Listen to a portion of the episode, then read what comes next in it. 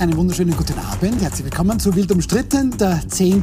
Jänner ist heute, ist zugleich auch der Tag der Blockflöte. Für alle, die es noch nicht wussten, wir versuchen deshalb auch für Sie alle Stücke zu spielen. Wir wollen über Andreas Babler sprechen, der irgendwie nicht aufhört, umstritten zu sein, auch nicht in der eigenen Partei. Im Gaza-Konflikt, da ist das israelische Vorgehen ja wild umstritten und auch in umstritten beziehungsweise zumindest interessant, eine Millionenerbin möchte überlegen, wie sie möglichst schnell ihr Erbe loswerden kann.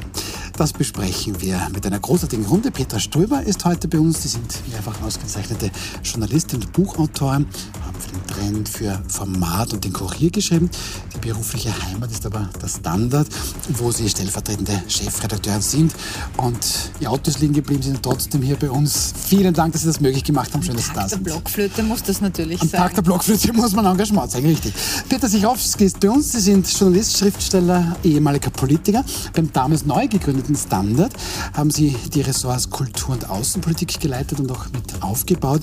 Sie haben für das Profil auch geschrieben, die Süddeutsche Zeitung, den Spiegel, den Stern und schreiben aktuell für das Magazin News. Schön, dass Sie da sind. Danke. Und ich freue mich ganz besonders auch über Alfons Heider.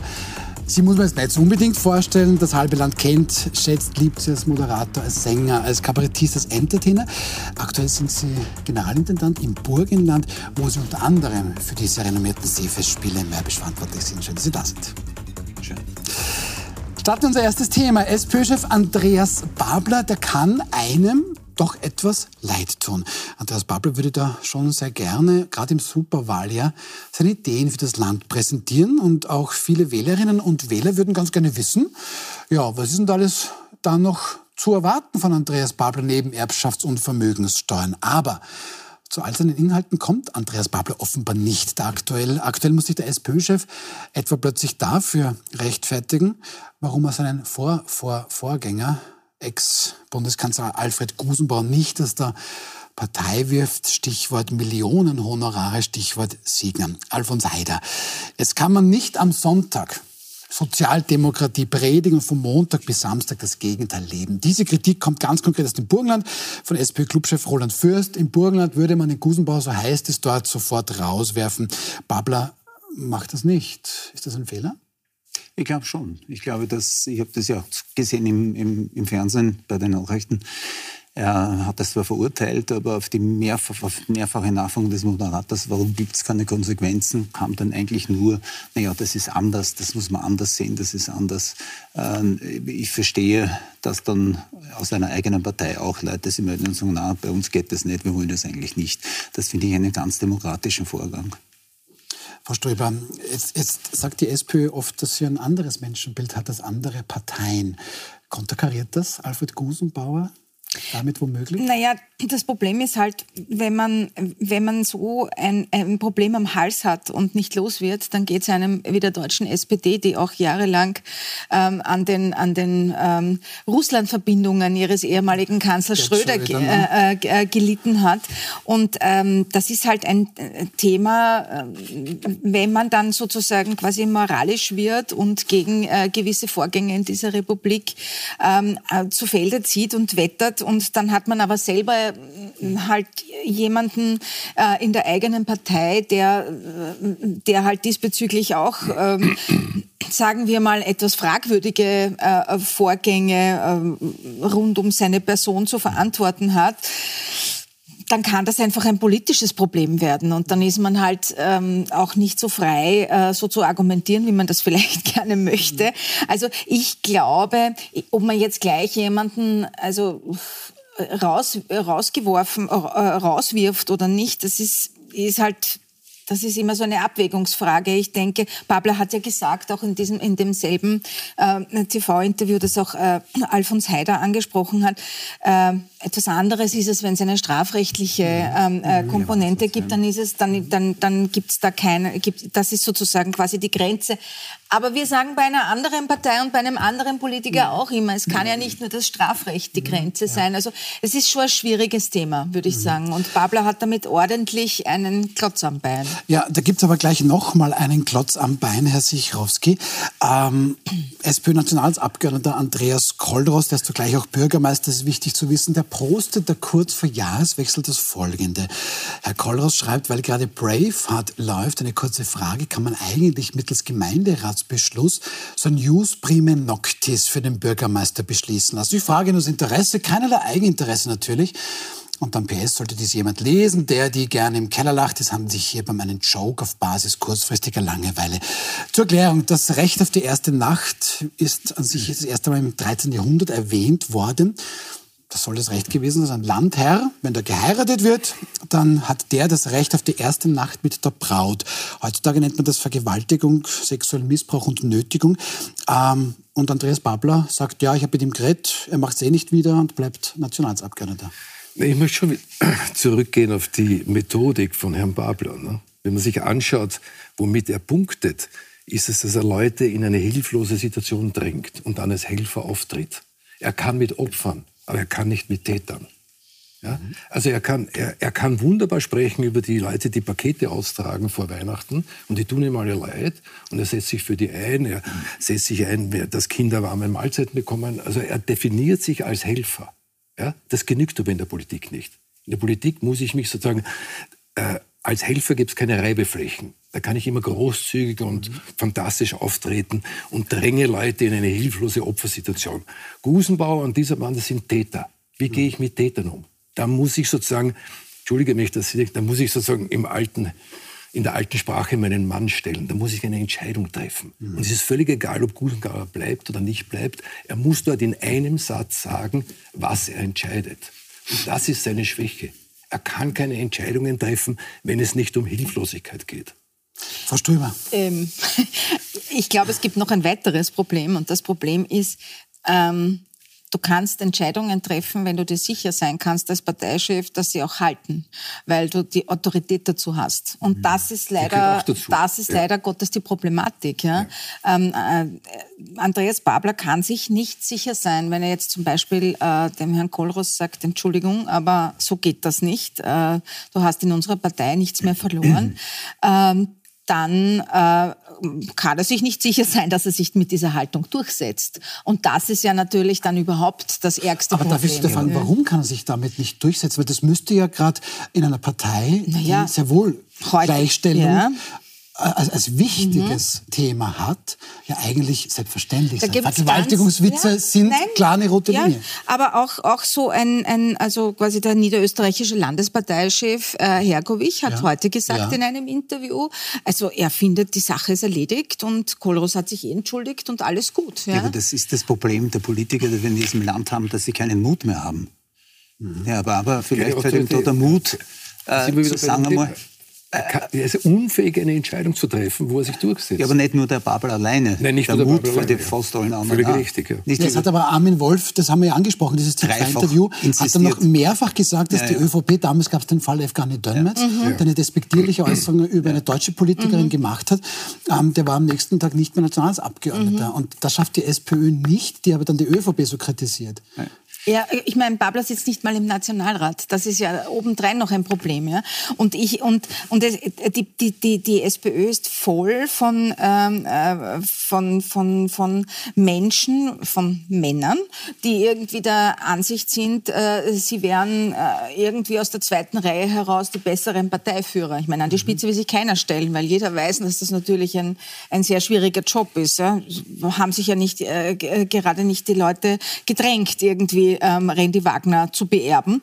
Und, ähm, aber dennoch aus der zweiten, dritten Reihe also, gibt man halt dann gerne Tipps oder sagt halt dann gerne dieses und jenes und so stehst du, äh, steht äh, Babler vor der, vor der schwierigen Situation. Er kann jetzt zwar dem Herrn Kohlross ausrichten, du verzichtest jetzt bitte auf dein, auf dein Nationalratsmandat, aber es kann sein, dass die Niederösterreicher sagen, warum? Kommt überhaupt nicht in Frage. Ja? Ich will den Herrn Babel mhm. jetzt nicht verteidigen, aber schon langsam kann einem wirklich leid tun. Ja, Wenn man sich vorstellt, ich habe jetzt das heute nachgelesen, die ersten Meldungen waren, Underdog aus Dreiskirchen tritt an. Mhm. Dann kam Robin Hood wird vielleicht Doskozil besiegen. Jetzt ist in der traurigen Realität des täglichen Alltagsgeschäfts. Und Sie haben das sehr richtig gesagt, das denke ich mir auch, ein Politiker, der Kanzlerin ist und nicht im Parlament ist, mhm. hat keine Auftrittsfläche mehr in Wirklichkeit. Das heißt, der muss dann immer nicht krampfhaft oder doch irgendwie Themen suchen, wo er auftreten kann.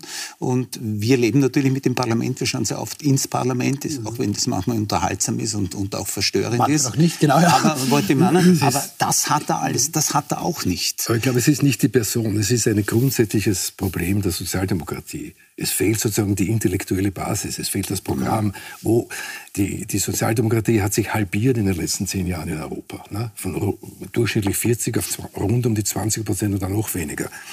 Äh, was ist das Programm der zukünftigen Sozialdemokratischen Partei? Dort ja, gibt es keine intellektuellen Köpfe mehr, ja. Äh, es gibt keine Ideen mehr und man kann sich nicht nur immer ein Segment aus der Bevölkerung heraussuchen, die Hilfe mhm. benötigt und denen dann garantieren, wir helfen euch. Das ist kein politisches Programm. Ich glaube schon, dass die intellektuellen Köpfe gäbe, aber Wer die kommen halt nicht hinauf. Wer? Die kommen halt nicht hinauf. Die sind halt, die setzen Oder, sich okay. nicht durch. Ja? Dann kennt man sich nicht. Ja. Ganz ehrlich, ich bin keine Journalistin, wie du jetzt meldest, ich bin ein Normalverbraucher. Ja. Äh, es gibt diese politischen Köpfe auch in den anderen Parteien ja. nicht wirklich. Es tut mir leid. Ja, aber bleiben wir also, doch bitte. Ja. Das, das, Konservative hat sich sozusagen, wenn, wenn, es auch von vielen abgelehnt wird, bis hin zur FPÖ, hat eine ideologische Basis. Das hat inzwischen ja, ein aber Programm. intellektuell ist die nicht. Ja, das ist, ich würde das nicht unterschätzen. Ja? Also es gibt eine, im Gegensatz zur Sozialdemokratie, gibt es eine konservativ-ideologische Basis. Auch wenn sie verachtet wird und rassistisch und was ich was alles, aber da gibt es ein Programm, das gibt es in der Sozialdemokratie nicht in den linken Parteien, die haben jegliche Ideologie aufgegeben. Na, naja, aber das stimmt ja nicht, weil das Thema Gerechtigkeit, und das wird uns dann zu unserem dritten Thema bringen, ist ja ein Thema, das, mit dem man sehr wohl, wenn man das richtig anstellt. Was ist Gerechtigkeit? Na, Gerechtigkeit. Gerechtigkeit ist, ist schon etwas, äh, womit ich, womit ich als Politiker, als Politikerin arbeiten kann, weil viele Leute das Gefühl haben, dass sie zurückbleiben, weil sie das Gefühl haben, dass das Leben immer teurer wird und ich weiß nicht, ja, das was stimmt, Das stimmt, und dann gibt es eine gewisse diese Gerechtigkeit, die ja. die, die Sozialdemokratie anbietet, ja. wird ihnen nicht mehr abgenommen. Wenn die Präsidentin der Arbeiterkammer das Zehnfache von, einem, von dem Mann verdient, der bei mir in der Bäckerei an der Pudel steht, was ist das für eine Gerechtigkeit? Wenn sich, wenn sich die Arbeiterkammer Zusatzpensionen auszahlt, wenn sich der Gewerkschaftsbund auf der Post, sozusagen auf der Bossebene Gehälter auszahlt, die jenseits von Gut und Böse sind, was ist, wer nimmt denen noch das Wort Gerechtigkeit ab? Naja, ja, aber es muss nicht jeder in Sack und Asche gehen, um, um, um, um sozusagen gute, äh, progressive Politik zu machen. Das finde ich jetzt auch ein bisschen polemisch, weil ich mir denke, ähm, dass ich will Politiker haben, die gut bezahlt werden. Ja, das mhm. möchte ich unbedingt. Ja, aber die Präsidentin der Arbeiterkammer ist keine Politikerin. Ja, sie ist eine Funktion. Ja, eh, aber ja. okay. Ja, da könnte man, da könnte man natürlich argumentieren. Es gibt in diesem auch andere Punkt, Kammern, wo in diesem die, Punkt ist es hier genau. Richtig, das ist ganz wichtig, weil bei beiden Kammern gibt es ja. Pflichtbeiträge. Mhm. Ja, ja. Und damit gibt es natürlich viele Menschen, die weder mit mhm. der Wirtschaftskammer noch mit der Arbeitskammer mhm. persönlich was am Hut haben. Und wenn dann natürlich mit öffentlichen Geldern, dann kann man da immer draufschauen. Das wird dann aber andere Institutionen aller ORF vielleicht auch betreffen, aber das wollen wir jetzt gar nicht aufmachen. Jetzt suchen Sie offensichtlich nach einem intellektuellen Kopf. Ich hätte einen, zumindest Florian Klenk hätte einen. Ja. Und, und ich meine Florian Klenk, aber Florian Klenk wiederum meint Folgendes. Schauen Sie sich das mal an, das hat er im aktuellen Maili geschrieben. Vielleicht sollte sich Babler ein Beispiel an einem anderen Sozialdemokraten nehmen, schreibt Florian Klenk, an seinem Kontrahenten Hans-Peter Doskozil. Doskozil mag ein eitler Intrigant sein und im persönlichen Umgang schwierig. Seine burgenländischen Netzwerke und Verstaatlichungen muss man sich genau ansehen. Aber er hat politischen Instinkt, gewinnt politische Schlachten und setzt politische Themen. Und jetzt kommt's, Frau Stoiber, tatsächlich. Doskozil hat diesen kritisch beäugten ORF-Stiftungsrat gekippt. Jetzt eben hat Hans-Peter Doskozil erreicht, dass die Vollspaltenböden in Schweine stellen. Da wollte Türkis-Grün 17 Jahre Übergangsfrist. Mhm. Ja, aber dass die deutlich früher verboten werden, das hat Doskozil erreicht, hat damit die ÖVP, die Bauernpartei, damit die Grünen, die Tierschutzpartei, mhm ja, blamiert, muss man eigentlich sagen. Ja, und das macht er als burgenländischer Landeshauptmann. Seine mhm. nächste Geschichte kommt auch gleich. Er will, dass die Pflege wegkommt von gewinnorientierten Unternehmen. Mhm. So. Und die Babler SPÖ schweigt dazu. Mhm. Ja, weil ich glaube, dass das äh, natürlich wieder mal in der Partei nicht koordiniert ist. Der macht das mhm. einfach, weil er glaubt, weil er es für richtig hält. Und das ist auch tatsächlich, ich finde das wesentlich äh, wesentlich äh, klüger und smarter, was er jetzt macht, als das, was er gemacht hat, als Randy Wagner Parteichefin war, weil da hat er ja immer nur dazwischen gekäppelt. Jetzt, ähm, jetzt nützt er die Instrumente, die er hat, ja, wendet die sich, nicht genutzt werden vielleicht ja, sogar. Ja. wendet sich an, an, an, ans Höchstgericht und setzt damit ein Thema für viele, viele Tage und es wird halt wirklich über, über bestimmte Themen gesprochen und ähm, ich glaube, ähm, die Bundes-SPÖ sollte da ähm, ein bisschen die Zähne zusammenbeißen und sich auf das Thema, auf die Themen draufsetzen und froh sein, dass wenigstens einer macht. Mhm. Und ähm, in diesem Sog äh, weiter argumentieren, da jetzt irgendwie zu schweigen, was aus dem Burgenland kommt, finde ich auch jetzt persönlich auch sehr kindisch. Mhm. Herr Sikowski, bah, ist, ist habe ich Mitleid mit allen Babler-Anhängerinnen und Anhängern, die werden jetzt böse auf mich sein, aber ist dann jetzt doch der Doskozil der bessere Chef? Steht dann der vielleicht seinen Mann, weil Sie das vorher so gesagt haben, mehr als Andreas Babler? Natürlich ist er eine andere Persönlichkeit. Ne? Babler bietet sich an als der nette, liebe, helfende und Doskozil ist ja doch ein wesentlich aggressiverer Typ. Aber auch bei, bei dem burgenländischen Landeshauptmann vermisse ich jegliche Ideen, die eigentlich sozusagen, ich glaube, Kreisky hat einmal gesagt, die Kuh, die ich melken will, muss ich auch füttern. Mhm. Es geht immer nur um Dinge, äh, wo sozusagen mit Steuergeld großzügig verteilend Leute zufriedengestellt werden. Und die Spaltböden, ja, okay, das wird auch den Bauern wieder ein Vermögen kosten, die früher umzubauen und so weiter. Aber wo ist zum Beispiel äh, zum Beispiel äh, der Stolz Kreiskis war immer, Arbeitsplätze zu schaffen, Arbeitsplätze zu sichern, eine gesunde Industrie zu haben, äh, dass Leute glücklich, glücklich sind, wenn sie eine interessante Arbeit haben. Das ist alles weg, das gibt's nicht mehr. Ich weiß keinen einzigen SPÖ-Politiker, der zum Beispiel darauf stolz ist, dass in seinem Umfeld, in seinem geografischen Umfeld drei neue Unternehmen gegründet wurden. Und ja, aber wir dürfen, wir dürfen Herr Heider, wir dürfen Andreas Babler vielleicht nicht kritisieren dafür, dass er in der Kreisgeromantik ist und ihm dann aber da. Nein, aber das war, das war auch eine überzeugende sozialdemokratische. Ja, aber die Zeiten sind ja vorbei. Das waren, das waren ganz andere Zeiten. Ja, aber auch mhm. heute ist die Arbeitsplatzsicherung oder die Schon Industrieansiedlung. Ja. Soll man nur mehr Tourismus haben? Ja. Wir haben dazu ein Museum, wird ganz Österreich zu einem Museum. Wir haben eine Abwanderung von Großindustrie, wir haben äh, eine Explosion von Tourismus. Ich finde, es gibt also zukunftsorientierte Ideen, wo die Sozialdemokratie enorme Chancen hätte. Aber ich höre sie von niemand. Es ist schon interessant wieder zu beobachten, wer bin ich, um den Landeshauptmann von Burgenland zu verteidigen. Der hat eine Idee, hat das umgesetzt, dass ich mich so in den letzten Wochen ja auch Mariuferstraße, ich wohne dort in der Nähe, wie die Grünen, die Gegner gegen diese Spaltböden da von den Viechern aufgetreten sind, äh, setzt es jetzt auch um und automatisch muss er sofort erwarten, dass irgendjemand aufsteht, ja, der will wieder Kanzler werden. Nix. Das ist die Aufgabe auch eines Landeshauptmannes, so etwas anzugreifen und in die Hand zu nehmen. Und ich glaube schon, dass äh, der Sjowski da nicht recht hat, dass es sehr viele Dinge gibt im Burgenland, die nicht nur mit Steuergeldern bezahlt werden. Und ich glaube auch wirklich, dass Doskozil ein Mann ist, der wirklich politische Visionen hat. Wie er sie Aber umsetzt und wie er auftritt. Ich, ich liebe das, ich liebe das Burgenland. Das ist eine wunderbare Landschaft mit wunderbaren Menschen. Ähm, aber für Schweinezucht bekannt ist das Burgenland bei mir nicht. Das hat damit nichts zu tun. Ja, aber warum kümmert sich der Niederösterreichische, ah, der, Niederöster, der burgenländische Landeshauptmann um Vollspaltenböden, die in seinem Bundesland gar nicht so sind? Das weiß ich nicht, äh, aber es wird sicher welche geben. Davon Natürlich. Sind Sie sicher, dass es keine gibt? Nein, ich bin nicht sicher, dass sicher, es keine gibt. Wie viele Schweine wird es im Burgenland geben? Jetzt haben wir schon so weit, dass der Tosca-Ziel verantworten, verantworten muss. Wenn es im Burgenland nur 100.000 Schweine gibt, darf er nichts was für die Schweine Das zahlt sich nicht aus für die. Das ist, so kann man doch nicht Politik Nein, machen, bitte. Ich, ich, das ist doch, also ich muss ehrlich sagen, ich glaube jetzt nicht, dass der äh, Herr Tosco-Ziel aus, aus, aus reiner Gier nach der Headline in irgendeiner Zeitung die Schweine verteidigt. Da fragen wir die stellvertretende Chefredakteurin des Standards. Ist es so? Ist der Herr Tosco-Ziel nur deshalb ein Schweinefreund, weil er gerne eine Schlagzeile hätte? Ich, ähm, ich wage nicht in ihn hineinzublicken. Ich glaube, die, die, äh, es, ist, es ist so der hat einige Ideen und hat einige Ideen auch, auch durchaus ventiliert, auch damals, als er kandidiert hat für den Parteivorsitz. Er, er, ähm, er ist für ein gewisses Maß an, an, an Reverstaatlichung, er ist für ein gewisses, also er, er will, er will äh, pflegende Angehörige anstellen oder stellt sie auch an.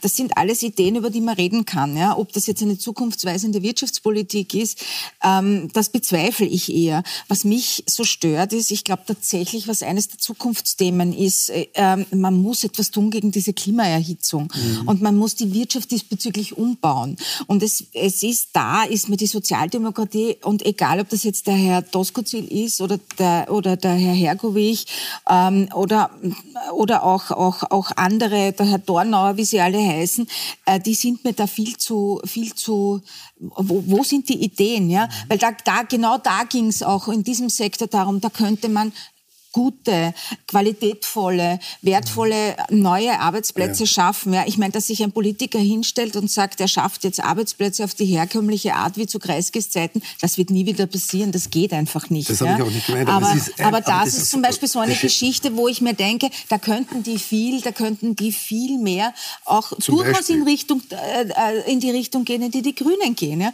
Und das ist mir aber alles mhm. zu verhalten. Ja? Sims hat es selbst mhm. schon gesagt. Ich glaube, dass das ein Thema wäre, wo sie nicht verstehe, warum da die Grünen nicht aufspringen. Das wäre ein grünen Thema in Wirklichkeit. Mhm.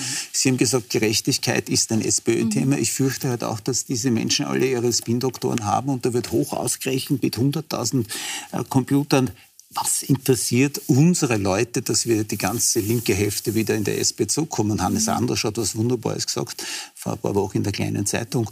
Ähm, er hat Babel ausrichten lassen, diese Wahl wird man nicht von einer extremen Seite machen, die wird man nur aus der Mitte heraus machen können, um aus der Mitte auch viele mitzunehmen. Und Gut, ich glaub, das, das, die, das sieht die FPÖ vielleicht ein bisschen anders. Ja, aber, darum habe ich das so gesagt. ja, ich verstehe. Aber ähm, da gibt es eine Idee, die womöglich gut sein könnte. Sie wird ventiliert von Florian Klenk, der dann in seinem Artikel dann noch weiter schreibt. Herr Sichowski, Doskozil und Babler, meint Florian Klenk, die müssten ein Team ähm, bilden. Hier kommt jetzt das richtige Zitat, eine Rechts-Links-Achse. Am besten auch noch mit Ludwig, nämlich dem Wiener Bürgermeister.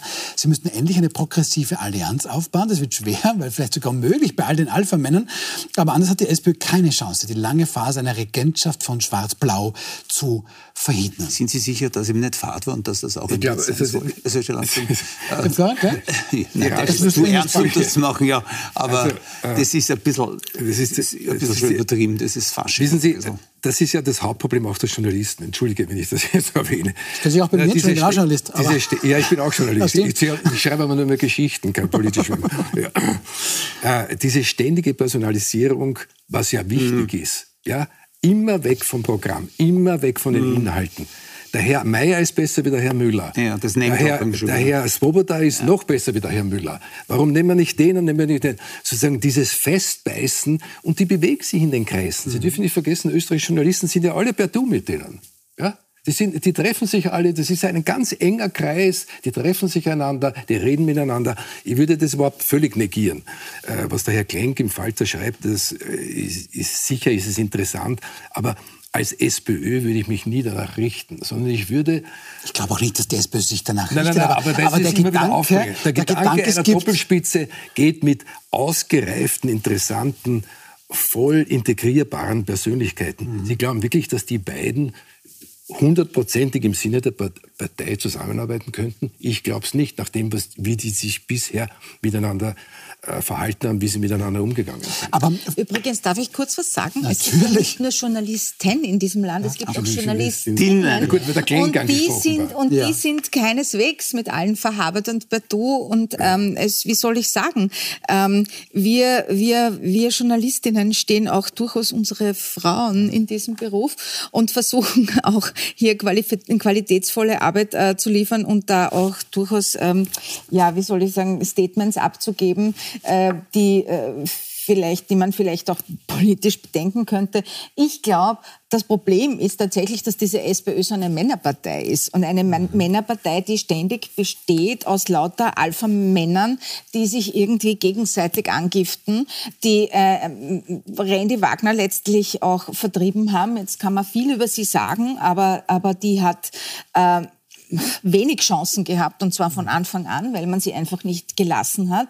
Und wenn die SPÖ das noch immer nicht versteht, was sozusagen der Sündenfall ist, nämlich dass man äh, die Person an der Spitze von allen Seiten bedrängt und nicht äh, quasi sich entfalten lässt und nicht das quasi das Hinterland aufbereitet mit den entsprechenden Expertisen und den entsprechenden, ähm, dem entsprechenden Background, den man auch braucht, wenn man, wenn man politisch äh, sinnvolle Themen setzen will, ja, dann kann man der SPÖ nicht helfen. Aber darf ich da trotzdem noch ein bisschen auch das aufnehmen, was der Herr Sichowski sagt? Weil tatsächlich Babel-Unterstützerinnen und Unterstützer kritisieren die Medien auch Ihr Medium, auch unser Medium, ja. dass ja, man wird dann, da spricht dann immer nur über die Person oder man spricht jetzt gerade über den Herrn Gusenbauer. Auch der Herr Wolf ist am Montag kritisiert worden, weil die erste halbe Stunde gefühlt in dem Interview war, was machst du beim Gusenbauer, was machst du beim Kolos, du bist der Beste, Randy Wagner. Und hier konnte eigentlich äh, der Herr Babler ja inhaltlich gar nicht hinkommen. Sind da schon wir auch schuld? Dissen wir den Herrn Babler zu viel? Nein, das, nein, aber nicht. wirklich nicht, nein. Äh, das, die Problematik ist, äh, dass er ähm, letztlich ähm, er, er, spricht schöne Sätze. Er spricht sehr, sehr schöne, sehr schöne Sätze. Alfons Heider lacht an dieser Stelle. Sie können uns gerade nicht Das Schlimmste, was man für einen ist das so schlimm? Kandidaten sagen Er spricht schöne Sätze. Die, die, immer wieder, die, die, die, die, sich aber immer wieder gleichen. Das heißt, er spricht schöne Sätze, aber er sagt nicht. Und wo wenig, wo sozusagen, wo ich, wo ich immer das Gefühl habe, wie, wie ich zuerst schon gesagt habe, da fehlt das Hinterland, da ja. fehlt ja. das Detail, genau. da fehlt sozusagen die, äh, die Verankerung. Ich bringe mich einmal noch kurz ein. Wir wissen in den letzten Jahren, Jahren, ja, im letzten Jahrzehnt, äh, dass die Spitzenkandidaten völlig egal geworden sind. Schon im Moment mhm. stehen die angeblich jetzt bei 6 bis 12 Prozent Entscheidungsfindung in, in Mitteleuropa. Mhm. Ich kann mir das sogar vorstellen, dass das stimmt. Mhm. Die Themen sind wichtig, ja. die Ängste sind wichtig. Und das Name-Dropping kommt schon von euch. Jetzt bin ich ja der einzige Nicht-Journalist hier bei dir. Ja, das, ah, Sie haben so eine Luxusposition gerade. Natürlich. Ja. Äh, dieses Name-Dropping, was macht er, wann der Müller weg ist und wer ist mit dem und wer ist nicht mit dem. Ich glaube, dass das schon noch ein Problem ist. Aber nicht nur des Journalismus, sondern dieses Furchtband dieses Dings, dieses Internets, das wir, was, was, was einer schon denkt, steht ja morgen schon mit künstlicher Intelligenz irgendwo drinnen. Es wird so weit kommen, dass man in zehn Jahren wird es die Sendung nicht mehr geben und wird der Computer schon sagen, was sie vielleicht als Moderation machen würden übermorgen. Das ist diese entsetzliche Zeit, das ist dieses entsetzliche Klumpert, in das wir alle hineinklopfen und hineinschauen. Und das uns auch viel gebracht hat, Medizin, Forschung, was weiß ich. Aber unser Leben auch das Leben der Politiker ist furchtbar geworden. Die können nicht regieren, die können nur mehr regieren reagieren. Das, ich stelle mir das so vor, dass der, es kommt irgendein Minister und sagt, so, wie viele Angriffe habe ich heute, das wird durchgegangen mhm. und reden wir über was Gescheites. Wobei, wobei, wobei ich glaube, ich glaub, da, das ist, glaube ich, sehr, sehr wichtig, was Sie hier sagen, aber da möchte ich das mit dem Herrn Sichowski verbinden, der auch gesagt hat, da gibt es auch sehr, sehr viel, weiß ich nicht, Leadership fehlt da hier auch ein bisschen, weil natürlich ein Herr Kreisky hatte ja kein Social Media, aber beim, beim Kreisky war andere Zeit und das war vielleicht auch eine Persönlichkeit, die sagt, mir ziemlich wurscht, ob es meiner Meinung bist oder nicht, ich mache das jetzt so, wie es ist mutig. fertig. Vielleicht war der mutiger, vielleicht eine andere Zeit, das wissen wir nicht. Eine Frage, was Sie Regieren quasi gesagt haben. Ähm, es gibt schon eine Geschichte, die theoretisch inhaltlich schwierig ist von Herrn Babler, und das war natürlich auch am Montag Thema, dass er sich natürlich jetzt von der FPÖ distanzieren muss. Mhm. Naja gut, mhm. Überraschung. Aber der haut auch ständig der ÖVP die Tür ins Gesicht. Mhm. Stichwort Vermögensteuer, Erbschaftssteuer.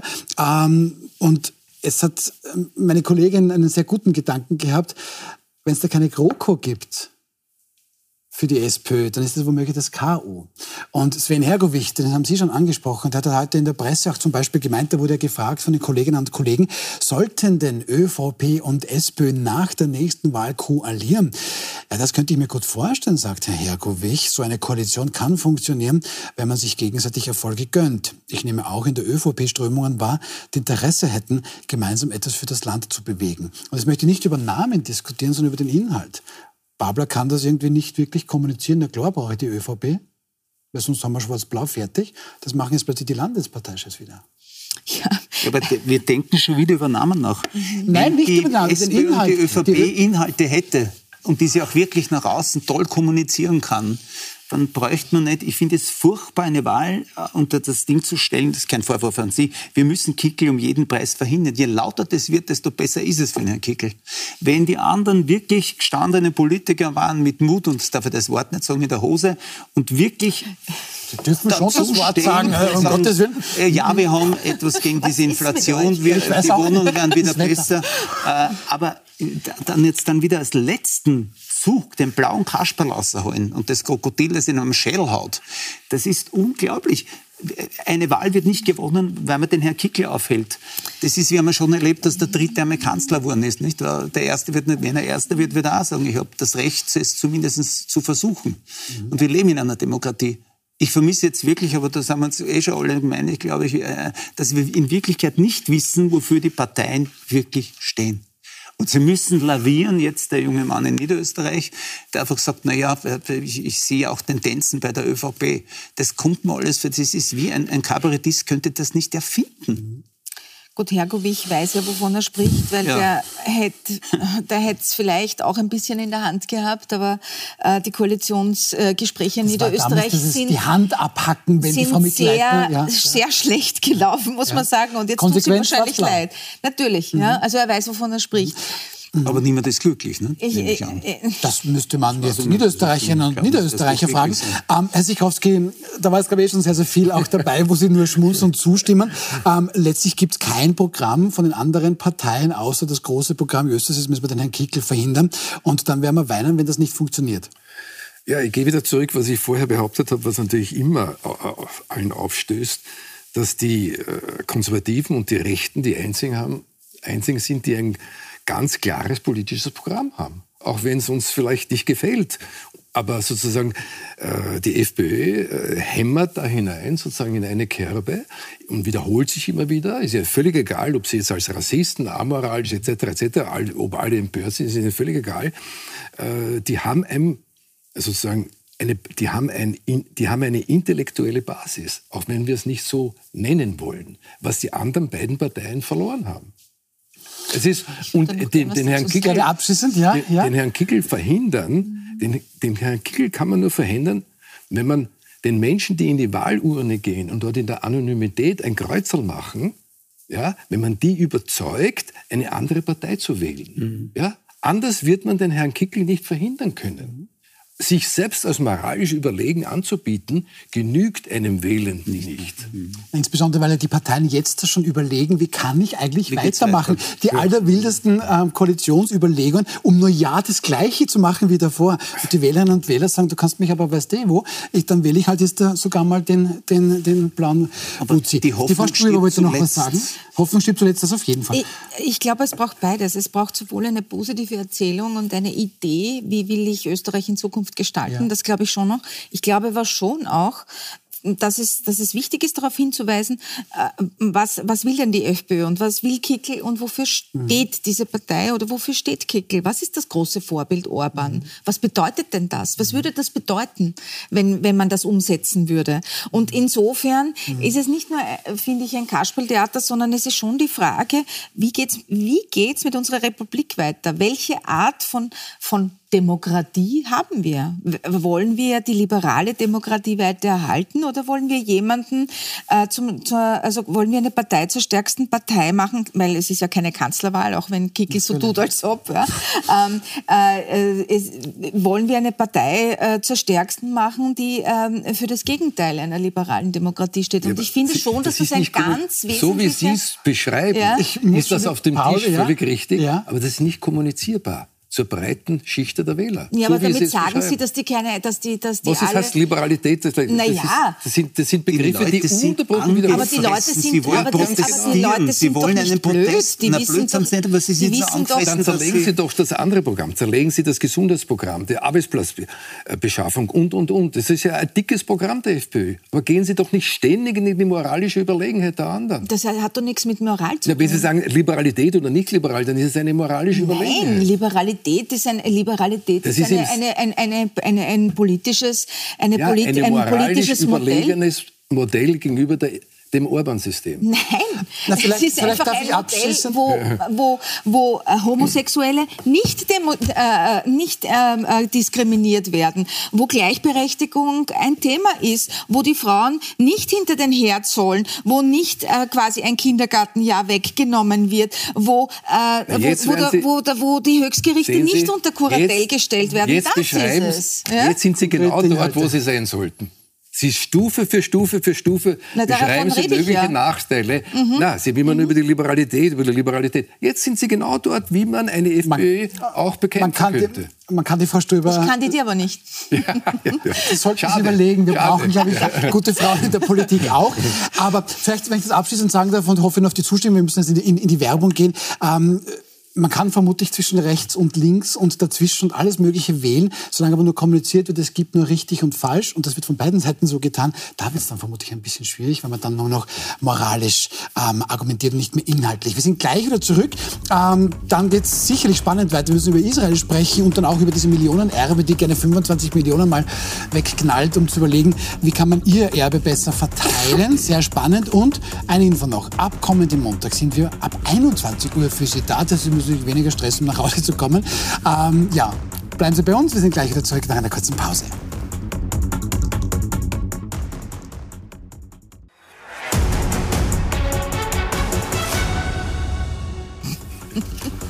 Willkommen zurück bei Wild umstritten.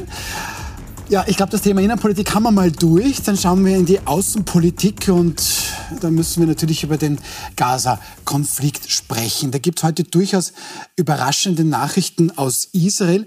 Die israelischen Streitkräfte dürften den zentralen Hamas-Führer gefunden haben. Ja, Sinwar heißt dieser Mann, der dürfte maßgeblich für den Terroranschlag vom 7. Oktober mit 1200 Toten und 250 verschleppten Menschen verantwortlich sein. Und dieser Mann soll sich im Süden des Gazastreifens versteckt halten. Das melden israelische Medien. Das würde man wissen. Allerdings das Problem, Sinwar dürfte israelische Geiseln gerade als menschliches Schutzschild missbrauchen. Herr Sichrowski, das bedeutet, Israel, die israelischen Streitkräfte können, obwohl sie wissen, wo der ist, eigentlich nichts tun. Ich glaube, noch wichtiger, was der Oppositionsführer Ganz heute gesagt hat, der ja in sogenannten, das ist ja keine Regierung, sondern ein Kriegskabinett. Ja. Äh, Er hat gesagt, äh, unsere Streitkräfte kontrollieren jetzt Gaza. Das heißt, es gibt keinen Eck mehr in dem Gebiet, das ja nicht viel größer wie Wien ist, wo die Israelis nicht genau wissen, wo wer sitzt. Ob's, ob es dieser eine Führer erwischt wird, ist eigentlich sekundär. Das ist natürlich von den Nachrichten her sehr interessant. Viel wichtiger war äh, die Zerstörung der Tunnel. Äh, dann haben sie eine chemische Fabrik gefunden für chemische Waffen. Äh, viel wichtiger war, die versteckten Waffenlager äh, zu entdecken und zu zerstören und eigentlich systematisch die Infrastruktur äh, der Hamas, die ja genial aufgebaut wurde über die letzten 15 Jahre, so zu zerbrechen und zu zerstören, dass die sich eigentlich nicht mehr organisieren können für einen Gegenschlag. Und das ist, das ist ein ganz wichtiges militärisches Ziel. Wenn Sie jetzt auf, den, auf diese einzelne Person eingehen, die können den morgen erschießen oder übermorgen, das ist, das ist, nicht so wichtig, das ist sozusagen eine Headline-Erfolg. Ja. Äh, aber was Sie wahrscheinlich auch noch ansprechen werden, ist der, der sogenannte Waffenstillstand. Ne? Ja, weil da wollte ich nämlich gerade hin, ja, weil ja. wenn ich Ihnen jetzt zuhöre, dann ist eigentlich dieses Kriegsziel, das ich ja so verstanden hatte, dass die Hamas gestürzt werden soll, ja womöglich schon erreicht? Ja und nein. Es ist, wenn die sozusagen nicht mehr koordiniert sich untereinander äh, koordinieren können und angreifen können, ist es trotzdem noch weit davon entfernt, jede einzelne Zelle zu zerstören. Aber, und das vergisst man ja bei den ganzen Nachrichten, ich höre das auch nie, Israel bietet jeden Tag einen Waffenstillstand an. Unter zwei Bedingungen. Die Hamas ergibt sich, drei Bedingungen.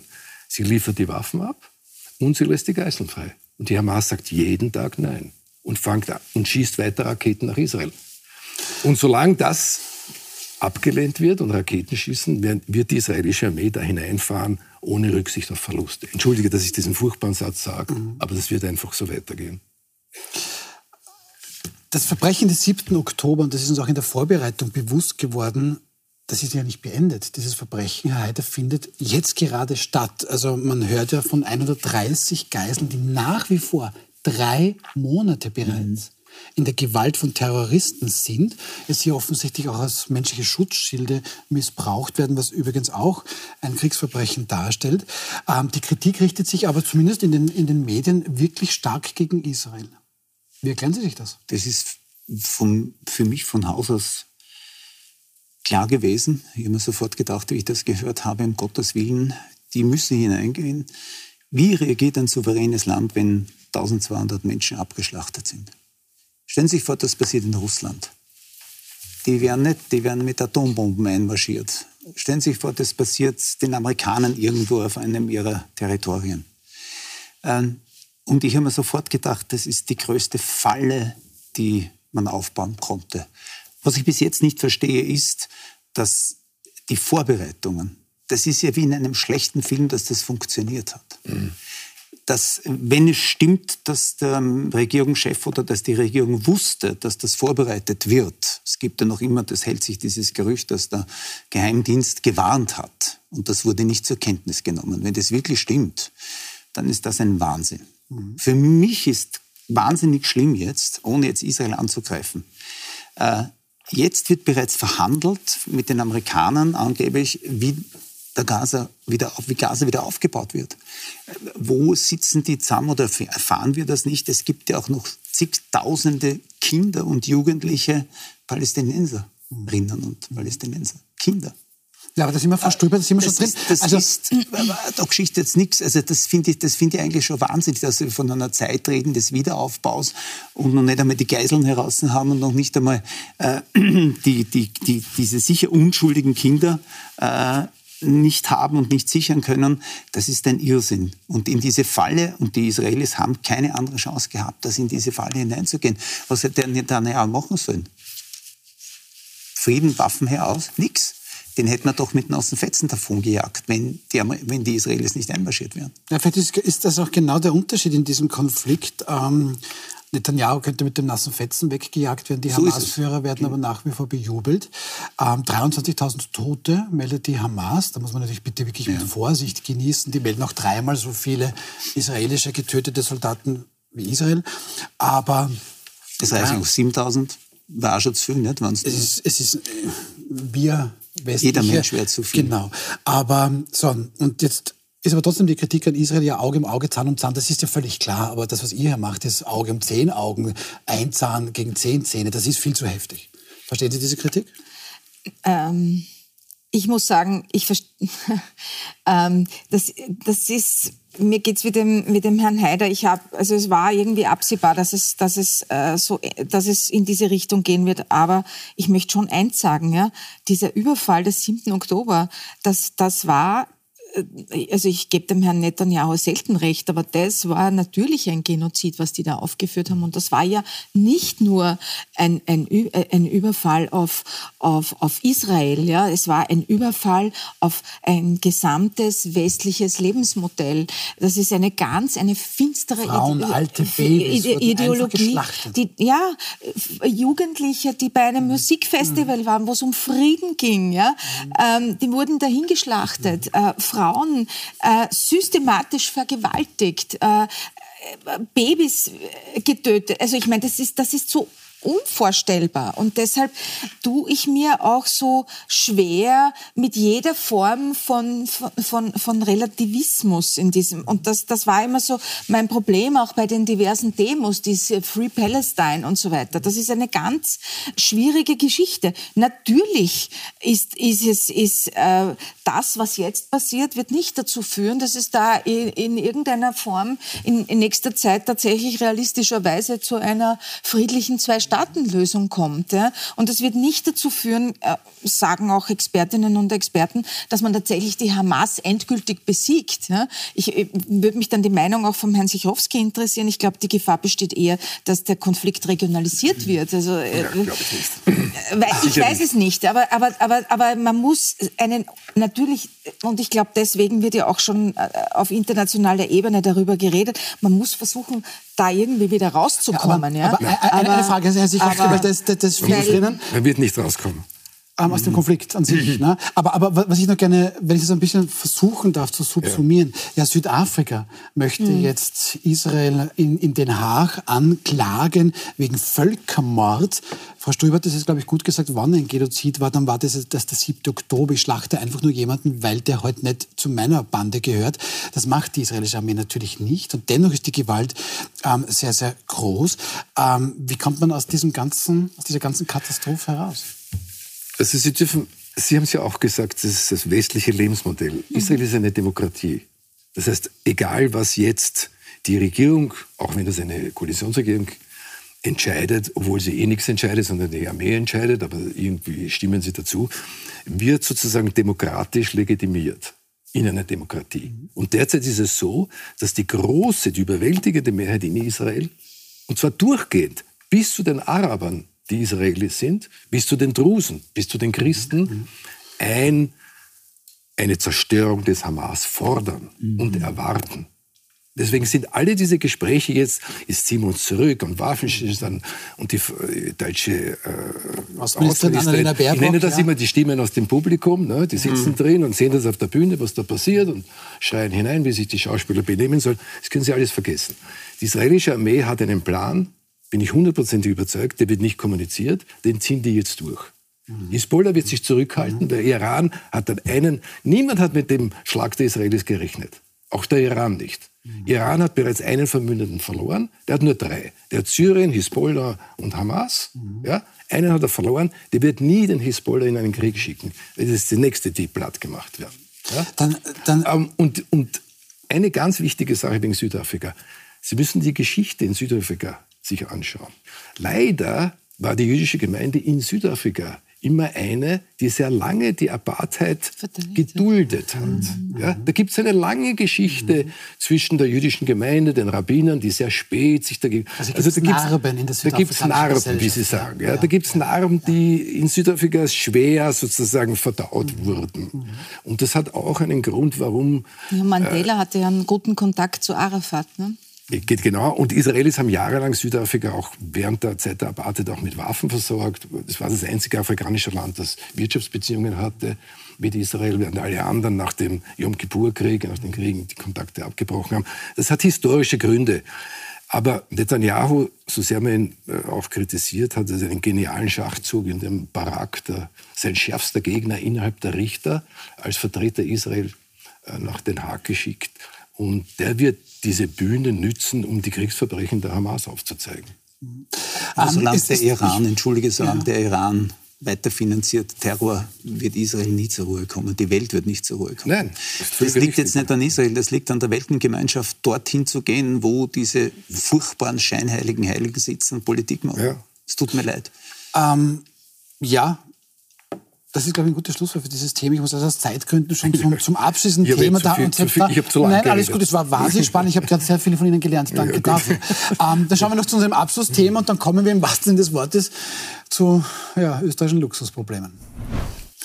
Denn tatsächlich, guter Rat ist teuer. Sie kennen diesen Spruch. In diesem Fall ganze 25 Millionen teuer. Die Millionenerbin Marlene Engelhorn, die möchte nämlich große Teile ihres Erbes rückverteilen, wie sie das selbst nennt. Und dazu bittet sie jetzt per Zufall 50 ausgewählte Personen in einen Bürgerinnenrat, wie sie das nennt, der sich dann überlegen soll, wie dieses Geld auch bitte verteilt werden soll. Alfons Heider, 25 Millionen für Sie, verteilen Sie sie rück, was machen Sie? Also ich finde es großartig, dass sie das versucht und macht. Das sollten mehr äh, so Leute machen. Ähm, ich würde, wenn mir das passiert, ähm, mir ein Unternehmen, äh, jetzt sage ich was, ich habe sofort gedacht an alleinerziehende Mütter, die mit Kindern in Not leben. Und in großer Zahl mit 25 Millionen kann man schon einigen tausend helfen, zumindest einmal ein, zwei Jahre, äh, mich darauf beziehen das dorthin versuchen. Ich würde mir dann quasi können, das ein oder andere Kanzlermenü mehr aus, nicht? das würde ich so sagen, ja, Mhm, aber das ist jetzt kein, kein, Name-Dropping. Ja, nein, natürlich nicht. Ähm, Frau Stöber, was machen Sie mit 25 Millionen, die Sie rückverteilen müssten? Das habe ich mir ehrlicherweise noch nie überlegt. neues Auto in dem Fall, vielleicht ist drin. Ja, das, das wäre vielleicht Ja. drinnen für mich. Ja, nein, also ich, ich, ich denke, Frau Engelhorn, äh, das ist ihr Geld und sie kann damit machen, was sie möchte. Mhm. Und ich finde es eigentlich auch äh, gut, nämlich welches Thema da dahinter steckt Mhm. und was sie anspricht. Ich habe es zu Beginn der Sendung schon gesagt, das ist genau diese Gerechtigkeitsgeschichte. Sie sagt ja von sich selbst, ich bin, ich bin in eine privilegierte Situation hineingeboren. Ich bin Mhm. reich, ich habe sozusagen, ich bin eine mächtige Person, weil ich reich geboren bin, aber ich kann ja nichts dafür. Und ich finde es ungerecht, dass sozusagen ähm, dass die Geburt bestimmt, wo ich im Leben beginne, wo ich im Leben stehe. Und deshalb verteile ich das, weil ich eine Diskussion anstoßen möchte. Und Mhm. das gefällt mir sehr gut. Stimmen Sie dazu, Herr Sichowski? Nicht ganz. Nicht ganz, okay. Überraschung. Weil, ja, Überraschung. Ich habe ja sehr lange in Chicago gelebt. Ja. Und dort ist eine sehr reiche Familie, die Pritzkers. Und die haben mit ihrem Geld Großartiges für die Stadt getan. Na, es gibt also die, den Pritzker-Preis in Architektur, es gibt die Pritzker-Universität für es gibt also in dem Park in der Mitte ein Open-Air-Theater, das eines der schönsten der Welt ist, der Pritzker-Pavillon. Äh, Ein futuristisches Gebäude, wo also den ganzen Sommer lang Konzerte gespielt wird, wo sie tausende Leute auf der Wiese sitzen und die äh, Picknick mitbringen, die man so ohne jetzt sozusagen wieder Bedürftige zu suchen, an die man Geld verteilt, sondern sich gedacht hat, ich mache was ganz Großartiges für die Stadt, das auch allen hilft und allen nützt und setze mir damit ein Denkmal. Ich finde, das ist eine Art von Großzügigkeit, die es in Europa nicht gibt. Und da könnte man einiges von den Amerikanern lernen. Aber ich muss, ich würde auch gerne weiter diskutieren, wir sind leider schon. Ich habe nur einen Satz. in- Also gerne, bitte. Bitte, fällt mir sofort ein, auch vom Hannes Androsch. Großartig. Es ist keine Gnade zu helfen, es ist vielmehr eine Gnade, helfen zu können. Ja, das fällt mir bei der Dame ein. Perfekt, dann, dann lassen wir das so stehen. Das wird sicherlich ein sehr spannendes Projekt und wir werden dann auch berichten, wohin dann quasi da dieses Erbe dann rückverteilt wird. Jetzt schauen wir ganz kurz schnell zu Corinna Milborn. Die hat nämlich zwei ganz, ganz wichtige Herren bei sich zu Gast.